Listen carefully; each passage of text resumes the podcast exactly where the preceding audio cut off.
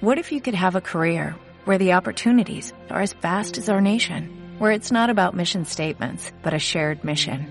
At U.S. Customs and Border Protection, we go beyond to protect more than borders, from ship to shore, air to ground, cities to local communities. CBP agents and officers are keeping people safe.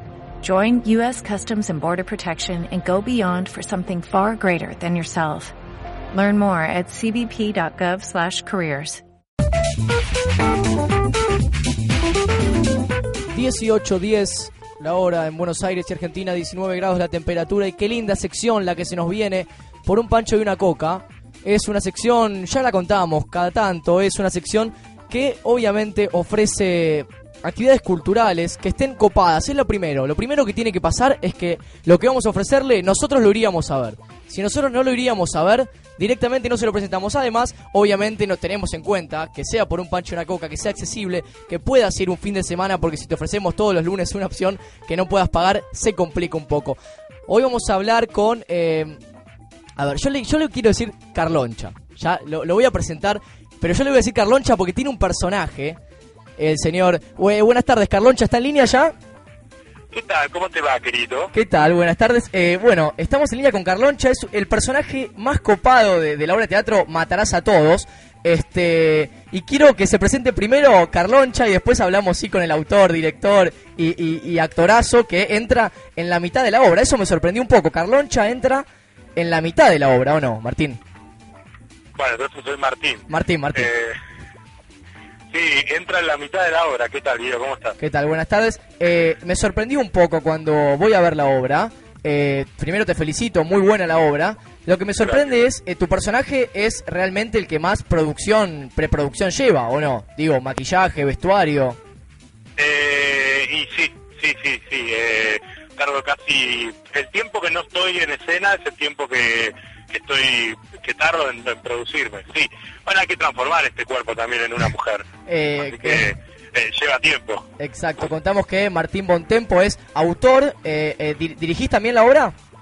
No, no. Ah. La dirección estuvo a cargo, o está a cargo en realidad, de Andrés Saade y de Gabriela Bieber. Exacto. Martín Bontempo es el autor, sí, de, de, la obra Matarás a Todos, que ya vamos a estar diciendo dónde la pueden encontrar. Y también actúa en la obra, entra exactamente en la mitad, me contaban, ¿no?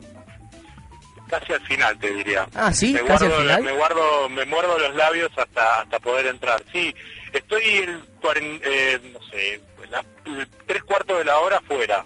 Eh, fue un poco una decisión así eh, bastante acertada. Después vemos con la respuesta del público porque irrumpe en lo particular mi personaje con, con algo, con lo inesperado y bueno, nada, estuvo bueno al final que, que hayamos decidido que sea así. Exacto, sorprende un poco que entre al final por toda la producción. Decíamos, Martín se, se viste de mujer con unos tacos, vestido, maquillaje, peluca. Y realmente eso, eso un poco el espectador lo, lo valora. Que entre un personaje tan fuerte y con tanta producción que viene a romper todo lo que, lo que venía pasando en la obra. Eh, eh, el final medio que reanima al público, ¿no? ¿Lo, lo sienten ustedes desde adentro? Yo, yo lo que lo que siento es que, que la obra, eh, digamos, va, va en un increyendo de, de, delirio. Siempre cuando, cuando la estábamos montando y se nos ocurrían cosas nuevas para agregarle, decíamos, no, no, pero esto es muy demasiado, no, esto es demasiado. Y nos dábamos cuenta que, que era constantemente iba creciendo en el, volumen de delirio y yo creo que el público cuando piensa que, eh, porque antes de, mi entrada pasa algo también eh, súper inesperado, que es una especie de milagro, que, que bueno, tendrá que verlo el, el que la vea. Un milagro muy gracioso. Ya pensás que no, cuando ya pensás que no, que no puede pasar más nada, que entre un personaje nuevo con estas características, creo que fue el una de las cosas más acertadas de, de, Matarás a Todos. Exactamente. Bueno, y dentro del delirio hay cierta cierto contexto que hace que la gente y, los, los actores se sientan en un mismo plano. ¿Cómo fue la creación de estos personajes? Vos quisiste demostrar, eh, eh, digamos, eh, ciertas cosas más allá de, del personaje en sí. Vos lo creaste por separado. Primero pensaste en la historia, después en los personajes. ¿Tenías pensado? ¿Cómo fue ese proceso? No, no, la verdad que, que la creación de los personajes tuvo bastante que ver con, con los actores. Es decir, eh, yo propuse una historia con cierto, eh, bastante delineado los personajes, pero la verdad que, que conté con compañeros, amigos y grandes actores que, que supieron agarrarse de, esos caracteres de los personajes y transformarlos en, en las bestias que, que, terminan siendo, porque y además la mano del director también. Cuesta mucho cuando escribís una obra que, que tus personajes sean 100% terminados, porque sería bastante, eh, ¿cómo te puedo explicar? Autoritario para el actor. Claro, sí, digamos, yo además de dramaturgo soy actor, entonces yo tengo la piel del actor encima y yo pienso que está bueno que el autor te dé libertad para poder crear el personaje. Y esto acá pasó un 100%. Bien, ¿qué es un culebrón? ¿Matarás a todos es un culebrón o, es un chiste eso? ¿Y a vos qué te pareció? Y a mí me pareció, no sé bien qué es un culebrón, por eso te pregunto. El culebrón es, como el, son las telenovelas esas de, la tarde, tipo Mariana del Barrio, una cosa así, medias tremendas, de, los 90 sobre todo. Y nosotros cuando nos terminamos la obra y teníamos como que, autodenominarla, mm. además del título, nos dimos cuenta que tenía como eh, así, viste, algunos eh, giros de, melodrama, de, novela de, la tarde, pero en un campo y en Argentina. Entonces esa contradicción nos pareció que era divertida, digamos, llamarlo eh, culebrón campestre es como una contradicción en sí misma y sin embargo pegó también. Bien, eh, una obra especial con respecto a la musicalización de la obra. Muchos tienen un sonidista, muchas obras de teatro que conocemos, y sabe que tiene el texto y a cierto momento tiene que subir un poco el volumen, bajar, poner música eh, de determinado clima. Sin embargo, esta obra tiene dos músicos en vivo, ¿no? Un guitarrista y un contrabajista. ¿Cómo, cómo, cómo se piensa? sí. Y ese fue otro acierto también. Sí. Este, yo supongo que, que también eh, la, efectividad de la obra se dio eh, por los aciertos que tiene. La música fue una de ellas, porque en, un principio no estuvo concebida como una obra con música en vivo, pero nos dimos cuenta que había ciertos momentos donde ponerle música en vivo, yo además soy músico también, mm. entonces, digamos, es como que uno también lo lleva adentro y entonces decís, no, esto acá tiene que ir con música, esto acá se me ocurrió una canción, no sé qué, podemos cantar también, y todo, digamos, sumado al delirio que ya venía armado, era como, bueno, ya está, un, que va a ser una mancha más al tigre. Así que así fue como decidimos este, incorporar la música con, con esto, Ricardo Calice, que es el director musical, eh, que es el que toca la guitarra también y compuso la mayoría de las canciones de, de Matarás a Todos, y también acompañado por Javier Prasac, que es contrabajista, y que a su vez también nosotros nos dimos la libertad y, de poder ponerle eh, un, una acción dramática a estos dos eh, músicos que son los peones de la estancia y no están ahí, no son músicos que, que vos lo ves solamente son músicos y nada más y están en un porque fue un capricho del director, sino que, que hubo a cabo una, una elección y una, y una apuesta dramática también en ellos, que son los testigos de, de todo lo que está pasando, al final inclusive. Exacto, esa es la novedad también, ¿no? Que no tienen un un papel secundario de una esquina del escenario y tocan música para ambientar el, digamos la obra de teatro sino que tienen su personaje su rol protagónico en, en, la obra y muchos de, los personajes consultan con ellos o no claro los personajes los personajes consultan con ellos. Ellos están son son como una especie de, metiches que están ahí a lo lejos pero a la vez están muy cerca esa contradicción también es, creo que es un tinte bastante cómico y bizarro también que se le agrega a esto. La verdad que, que fue una, por eso te digo, fue un acierto también haberlos puesto y, y que hayamos encontrado ese giro para, para darle un rol también protagónico a los músicos, porque en verdad en la obra somos siete los que estamos en escena y, creo que, todos tienen su, nivel de protagonismo, no, no hay secundarios, me parece. Exactamente, eso sucede. Lo que pasa, esto más metiéndonos en la obra, es, le contamos a la gente, una familia y digamos las variables las variables que, que les suceden a esta familia son cosas como el hambre la pobreza eh, el juego el vicio eh, el, flaco que tiene que llevar la, guita a la casa que es un vago y también ciertos prejuicios con eh, algunas cosas de nuestra sociedad cómo eh, lograste meter todas estas cosas en una familia y por ahí esto lo convierta un poco en un culebrón, ¿no? Mira, eh, yo un poco tenía miedo de, esto porque no quería que, se vea como una obra donde, donde, o sea, la típica familia disfuncional y bueno, es esa la obra y ya sí queda en eso. Creo que gracias al laburo de todos, o sea, no, no, no fue solo mérito mío, sino al laburo de todos los actores, incluso y los directores, logramos que, digamos, que se dé con tanta naturalidad, porque el hecho de que estén en el campo, yo siempre pensé que, que digamos, esto transcurre en una estancia que está como en el, en el medio mm. de un campo bien lejos de la ciudad y bien lejos de la ruta. Entonces, el, la, la moral es re dudosa, digamos, tienen una moral una moral súper dudosa. Entonces, todo todo vale, tienen una hija enferma a la cual tratan de manera bastante particular, eh, la maestra que viene de la escuela y, por un lado es, eh, ella es la que marca el coto en la casa, pero también tiene como dudas respecto a eso. Eh, no sé, entonces es como que yo no, quise que, cada personaje represente un estereotipo.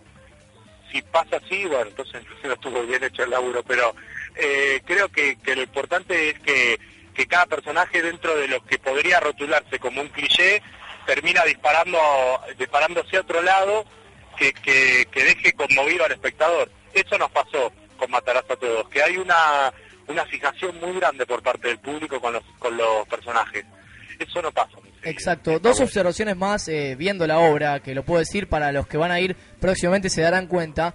Eh, otra cosa, digo, porque uno eh, como espectador se mete en la obra y se compromete con lo que está viendo pero cuando sale o por momentos se pone a pensar eh, que está que es una persona y que ver una obra de teatro y cómo se puede bancar eh, recién contabas la hija de este de este matrimonio que hacía de una nena que estaba enferma que tiene un tumor no es cierto tiene un tumor enorme en su cabeza. Bueno eh, prácticamente Memé no no habla en toda la obra más que alguna no y tiene arrebatos de inteligencia extraños que es cuando cuando dice sus, sus definiciones de diccionario porque ella está todo el día con su manual de el libro gordo de Petete. Cierto. y está todo el día con ese libro y es como su, su cable a tierra, pero cuando tiene ratos de lucidez, eh, sí, pero creo que el laburo de Mariela Rey, que es la actriz que hace a, a, a Memé, es, es un trabajo súper, súper eh, difícil, porque sí, súper meticuloso tiene el comprometido el 100% durante toda la obra y lo mantiene en todo momento y eso la gente también lo supervalora. Obviamente porque a veces es más difícil actuar cuando no estás actuando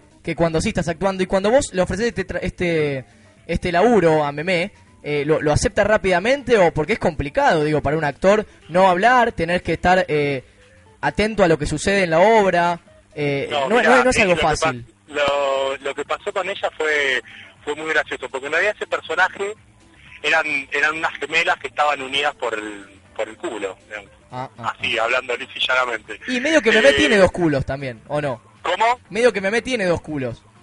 Tiene un culo enorme, ¿viste? o sea, como que al final la melliza me parece que la gemela se le quedó adentro. pero bueno, no. Eh, y ella como que dijo, mira, eh, a mí me copa la idea, pero déjame que te muestre lo que a mí se me ocurrió. Y se le ocurrió a ese monstruo, esa bufona eh, lo cual todos accedimos de inmediato. Estaba muy bien.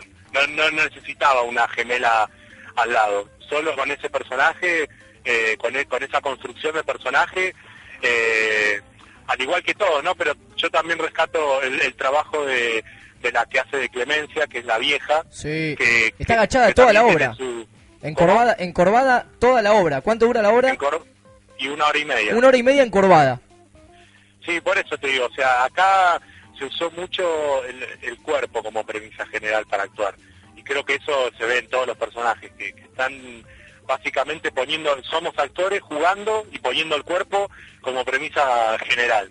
Y, y eso también hizo que, mucha gente del público lo note y lo valore, por sobre todo.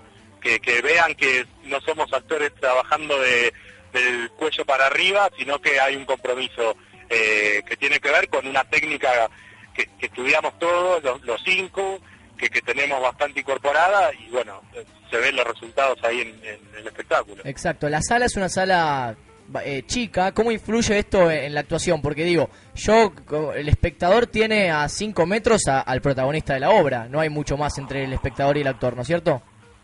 Y creo que eso es lo más lindo, me parece, para este tipo de espectáculos.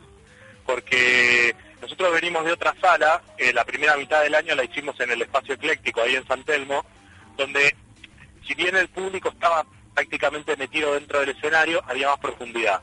Acá en la UPB, eh, que es donde estamos ahora, en, el auditorio ahí de la Universidad Popular de Belgrano, eh, cuando llegamos al espacio y nos, vimos con esa pseudo dificultad, esta cosa de decir, uy, ahora tenemos al público realmente adentro. Al lado. Dijimos, bueno, eh, con esto con esto contamos y a esto tenemos que jugar. Y, mira, e, este sábado que, pasó fue, el, fue un...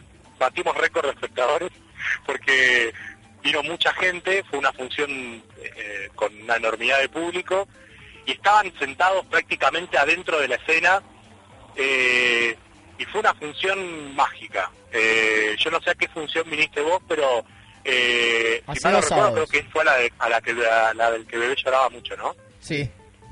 sí, pues sí, un, un detalle. Bueno, acá fue este tremendo este sábado porque realmente el público estaba dentro de la obra y bueno, nada, hay que jugar con eso y yo creo que que también es una, una cosa que tenemos que tomar como que es a favor nuestro.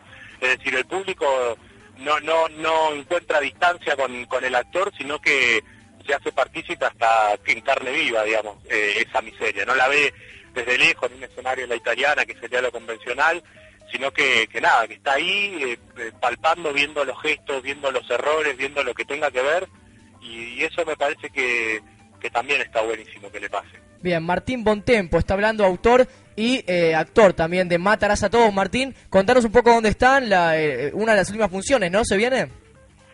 La última función. La última función, hay que aprovechar. Así que sí, aprovechen porque eh, van quedando pocas entradas ya para pocas reservas para el sábado que viene. Bien, ¿el sábado en dónde? ¿Cómo? ¿El sábado en dónde y a qué hora? El sábado a las 21 horas en el auditorio UPB, que queda ahí en Camposalles 2145 en Núñez. Eh, empezamos súper puntual. Eh, bueno, los esperamos a todos. El que quiera venir, estaría bueno también dejar por ahí un par de entradas para los oyentes de la sí, seguramente estarán interesados. para que, bueno, no sé, eso lo podemos manejar con vos o con la producción, pero tienen un par de entradas para, para poder regalar a la gente de la radio. Dale, dale, ni bien terminamos, eh, arreglamos eso, así ya podemos sortear estas entradas para que la gente vaya entonces el sábado a las 9 de la noche, última función de Matarás a Todos. Martín, muchas gracias por pasar por el Marinero del Capitán. No, muchas gracias a ustedes por, por la nota, estuvo muy, muy bien, muy divertida, gracias. Hasta luego. Los esperamos, chao.